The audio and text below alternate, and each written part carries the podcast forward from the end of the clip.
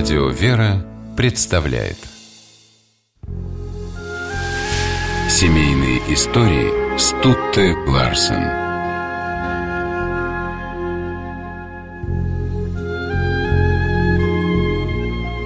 Жизнь братьев-венгров, вошедших в русскую историю, Ефрема Новоторжского, Георгия и Моисея, яркий пример того, что принято называть братской любовью.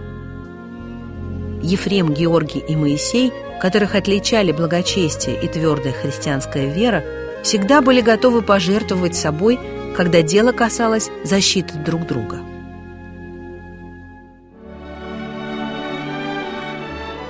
Они родились и воспитывались в Венгрии, а став взрослыми, переехали в Ростов, где поступили на службу к сыну киевского князя Владимира Ясно-Солнышко, Борису. Борис даровал братьям боярское звание и зачислил их в свою дружину. Служили Ефрем, Георгий и Моисей с усердием. Они любили Бориса и бесконечно его уважали. В то время Русь часто подвергалась нападениям печенегов. Один из таких набегов отправился отражать князь Борис. Вместе с ним в походу шли и Георгий с Моисеем. Битва не состоялась, печенеги бежали еще до появления дружины Бориса – Воины радостно повернули домой, но дорогой Борис получил печальное известие о кончине своего отца.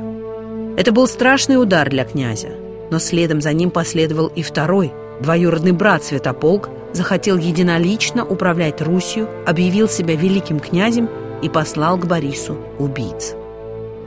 Они подошли к походному шатру князя и стали протыкать его копьями. Георгий бросился защищать Бориса. Он закрыл его своим телом и принял на себя удар копья, от которого тут же скончался. Ефрем не участвовал в том походе. Узнав о смерти брата, он прибыл на место трагедии. Хотел похоронить Георгия, но тело его не нашел, обнаружил только отрубленную голову и был так потрясен злодеянием, что решил изменить свою жизнь и посвятить ее Богу и добрым делам.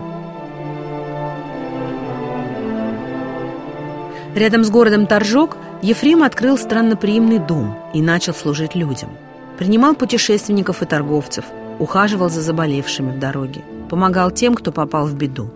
А через несколько лет основал на горе возле Торжка обитель с каменным храмом во имя святых князей-страстотерпцев Бориса и Глеба. Монастырь тоже назвали Борисоглебским.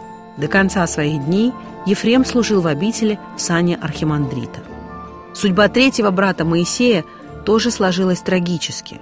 Он сумел избежать смерти в ту страшную ночь, когда убили Георгия, и добрался до Киева, где его спрятали от святополка. Но спустя три года город захватили поляки. Моисей попал в плен и был увезен в Польшу. Необыкновенно красивый молодой человек понравился богатой вдове полячки. Горя желанием выйти замуж за Моисея, она выкупила его из плена. Но Моисей категорически отказался вступать в брак – так как мечтал принять монашеский постриг. Каким только ухищрением не прибегала вдова. Все было бесполезно. Моисей не сломили ни обещания сделать его богатым, ни даже жестокие пытки. Когда в Польше вспыхнуло восстание, вдова погибла, а истерзанный Моисей потом еще несколько лет восстанавливал подорванные пытками здоровье. Залечив раны, он пришел в Киево-Печерский монастырь и прожил в нем иноком больше десяти лет –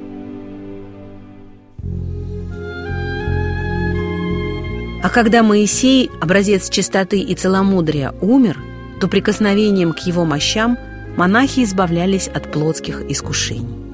Все три брата Венгра, пришедшие в Киевскую Русь в конце X столетия, просияли в лике святых. Георгия канонизировали как мученика, а Ефрема и Моисея – как преподобных. Семейные истории –